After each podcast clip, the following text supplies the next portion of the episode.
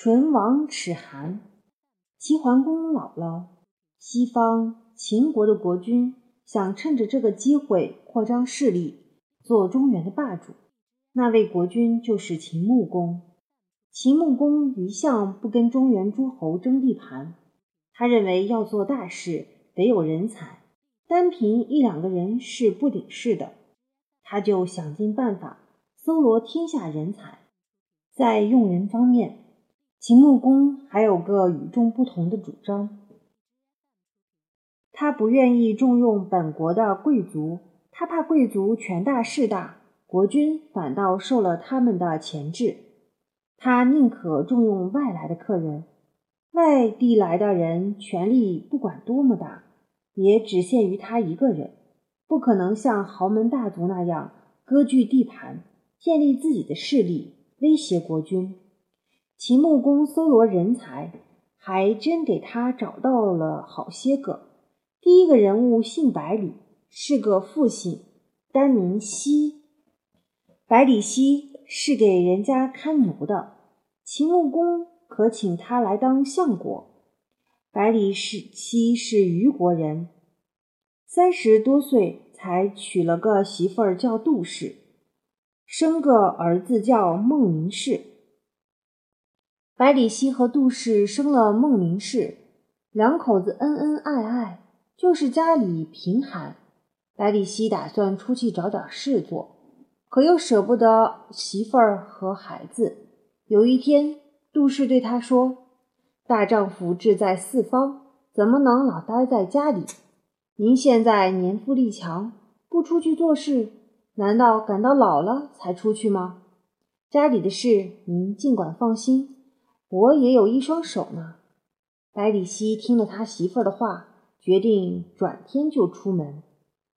第二天，杜氏预备些酒菜，替男人送行。家里还有一只老母鸡，杜氏把它宰了，可是灶下连劈柴也没有。杜氏就把门栓当柴火烧了，又煮了些小米饭，熬点白菜，叫百里奚阔阔气气的吃了一顿饱饭。临走的时候，杜氏抱着小孩，拉住男人的袖子，眼泪是再也忍不住了，抽抽搭搭的说：“您要是富贵了，千万别忘了我们娘俩。”百里奚也眼泪汪汪的劝了他一番。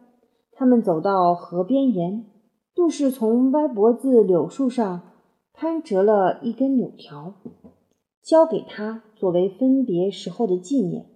百里奚离开家乡，到了齐国，想去求见齐襄公，可是没有人替他引荐，只好流落他乡，要饭过日子。后来他到了宋国，已经四十多岁了，在那边。他碰见个隐士，叫简叔，比他大一岁。两个人一聊，挺对劲儿，就做了知心朋友。可是简叔也不是挺有钱的，百里奚不能老跟着他过活，只好在乡下给人家看牛。这两个好朋友后来跑了好几个地方，想找一个出路，可是怎么也找不到一个适当的主。简叔说。咱们还是回老家去吧。百里奚想着他的媳妇儿，打算回到虞国去。简叔说：“也好，虞国的大夫公之奇是我的朋友，我也想瞧瞧他去。”他们两个人就到了虞国。简叔去看他朋友，百里奚去瞧他媳妇儿。百里奚到了本乡，找到了以前的住处，破房子还在。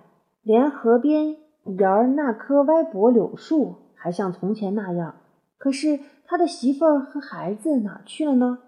问问街坊四邻，没有一个认识的。他们说：“这儿连年遭灾荒，死的死，逃荒的逃荒。一个妇道人家嘛，也许改嫁了，也许死了。”百里奚在门口愣愣了半天，想起他媳妇儿劈门栓炖母鸡的情形。不由得掉了眼泪，很伤心的走了。他去瞧简叔，简叔又带着他去见大夫公之奇。公之奇请他们留在虞国，还说他一定带他们去见虞君。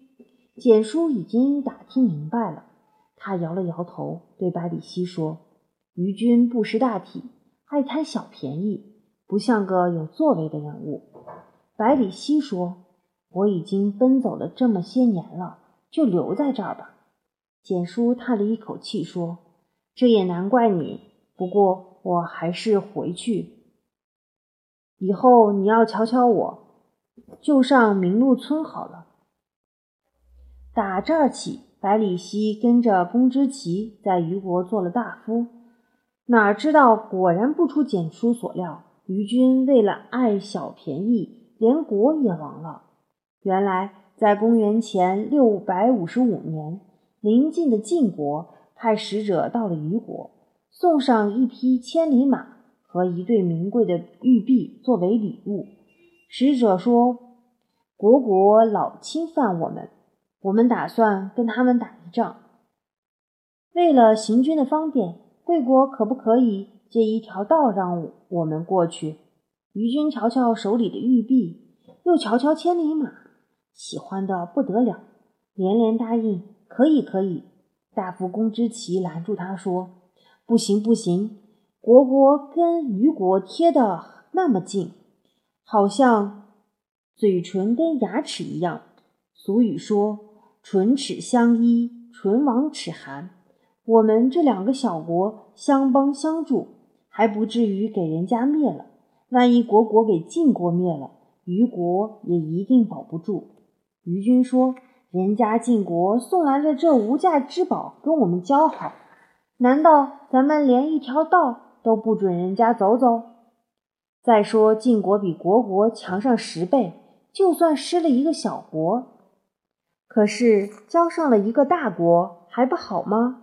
公之奇还想说几句，倒给百里奚拦住了。公之奇退了出来，对百里奚说：“你不帮我说话也就罢了，怎么还拦住我呢？”百里奚说：“跟糊涂人说好话，就好像把珍珠扔在道上。”公之奇知道虞国一定灭亡，就偷偷的带着家小跑了。晋国的国君晋献公派大将率领大军经过虞国，灭了虢国，回头。一顺手把虞国也灭了，取回了千里马和玉璧。虞军和百里奚都做了俘虏。虞军后悔万分，对百里奚说：“当初你为什么不拦拦我呢？”百里奚说：“公之奇说的您都不听，难道您能听我的？”晋献公给虞军一所房子，另外送给他一副车马和一对玉璧。晋献公还要重用百里奚。百里奚宁可做俘虏，不愿意做晋国的官。